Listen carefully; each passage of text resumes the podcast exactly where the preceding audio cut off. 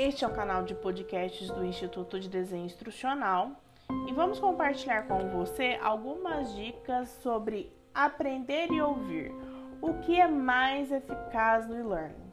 Se você parar para pensar, aprender e ouvir são coisas básicas que estão envolvidas na educação, independente da modalidade. De acordo com vários especialistas, você deve ter essas duas habilidades para ter sucesso na sua carreira.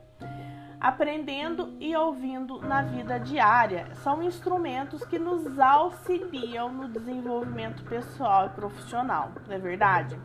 Quando nos fixamos no, no, na pilastra, né, na âncora do aprendendo, né, temos competências em aprender coisas novas, né? Aprimorar o pensamento crítico com a ajuda dos processos de aprendizagem.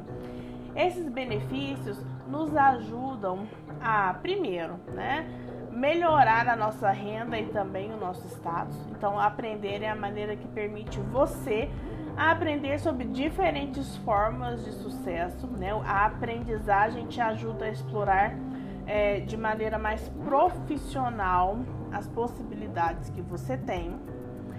Aprender te ajuda a ter novas oportunidades. A cada nova oportunidade você vai experimentar algo novo, vai aprender algo novo, então é um ciclo constante que se renova.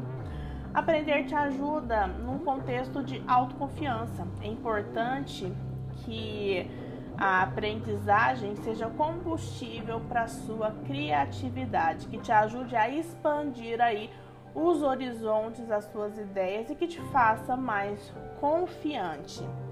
Quando caminhamos, né, para ouvir, é, nós temos uma forma eficaz de auxiliar na aprendizagem, né? O ouvir com eficácia ajuda na resolução dos conflitos. Né? Então, te ajuda a melhorar o entendimento a partir do momento em que você se dedica a uma escuta ativa, né?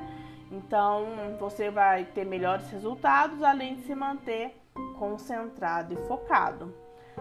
O ouvir né, através da escuta ativa, também te ajuda a esclarecer os problemas. Né? O impacto das palavras atinge as pessoas de maneiras diferentes, então você precisa se lembrar de coisas que ouviu em algum lugar e não se esquecer nunca mais por conta do impacto que você sofreu. Então, não pode sair com nenhuma confusão de nenhuma reunião.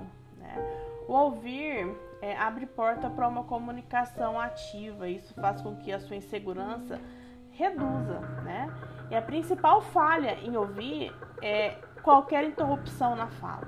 Então, quando você está ouvindo, você está ouvindo ativamente, né? Então, quando a gente pensa em aprender e ouvir, o que, que é mais eficaz?